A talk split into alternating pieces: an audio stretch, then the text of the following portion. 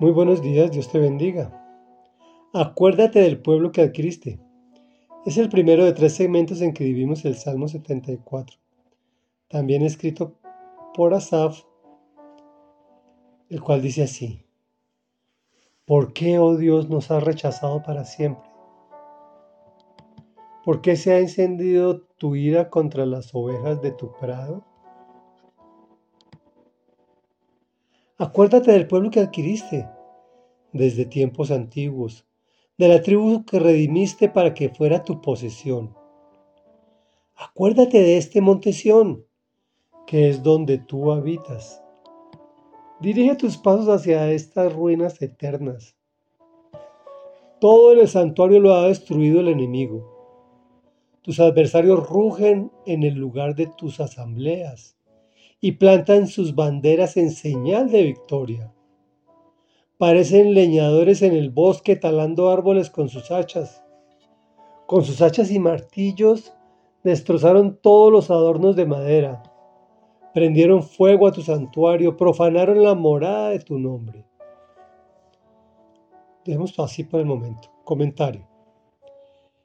El pueblo judío no aceptó a Jesús, pues siempre pensó que vendría el Mesías a liderar a Israel en calidad de rey, al estilo de David que salía a las batallas y las ganaba.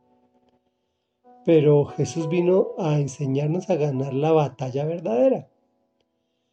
Como dice este salmo, no podían entender por qué Dios lo rechazaba si era el pueblo escogido.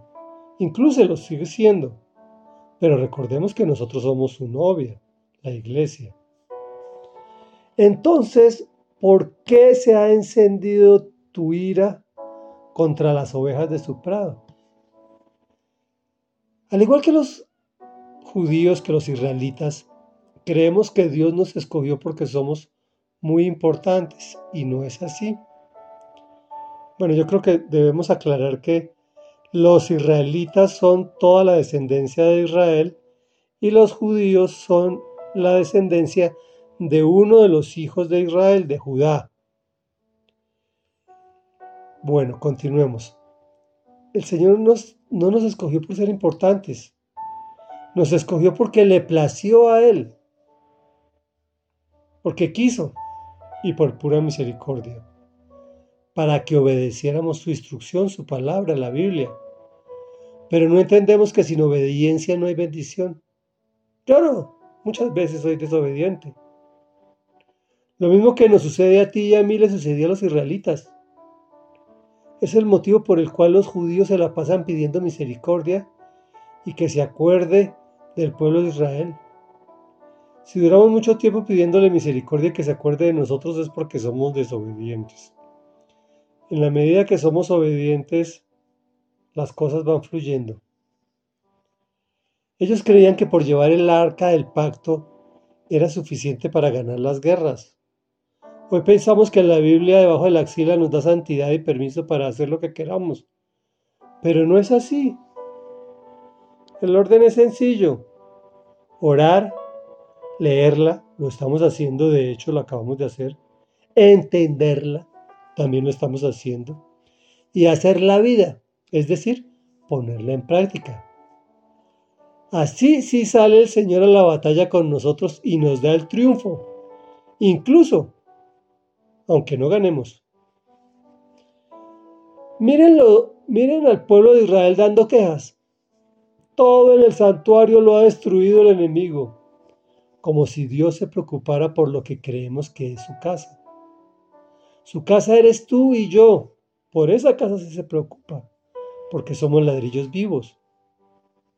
Y continúan diciendo, tus adversarios rugen en el lugar de tus asambleas, prendieron fuego a tu santuario, profanaron la morada de tu nombre.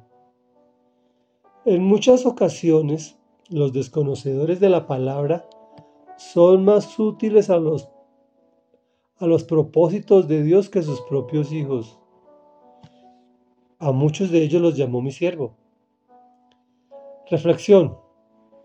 Métete en la cabeza que eres pueblo adquirido por Dios para buenas obras y para que no te rechace ni se encienda su ira contra ti, ora, lee su palabra, entiéndela. Es decir, si no entiendes un párrafo, léelo y léelo y léelo hasta que el Señor te lo revele. Y después de que te lo revele, lo pones en práctica.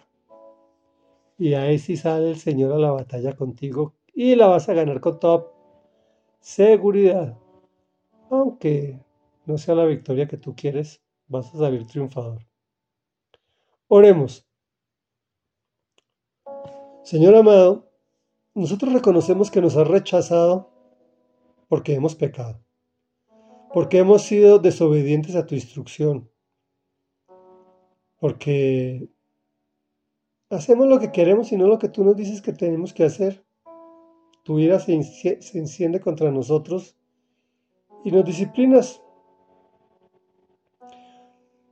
Y, la mayoría de las veces queremos que nos perdones porque nos escogiste, porque nos creemos importantes al igual que el pueblo de Israel. Ah, es que porque somos cristianos, ah, es que porque somos pueblo de Israel escogidos. Entonces tiene la obligación de, de perdonarnos todas nuestras fechorías, pero no es así. A ti no te preocupan las cosas materiales, te preocupas por las personas, por nosotros, porque somos piedras vivas en las cuales tú habitas y quieres que tus asambleas sean grandes, pero sean asambleas verdaderas,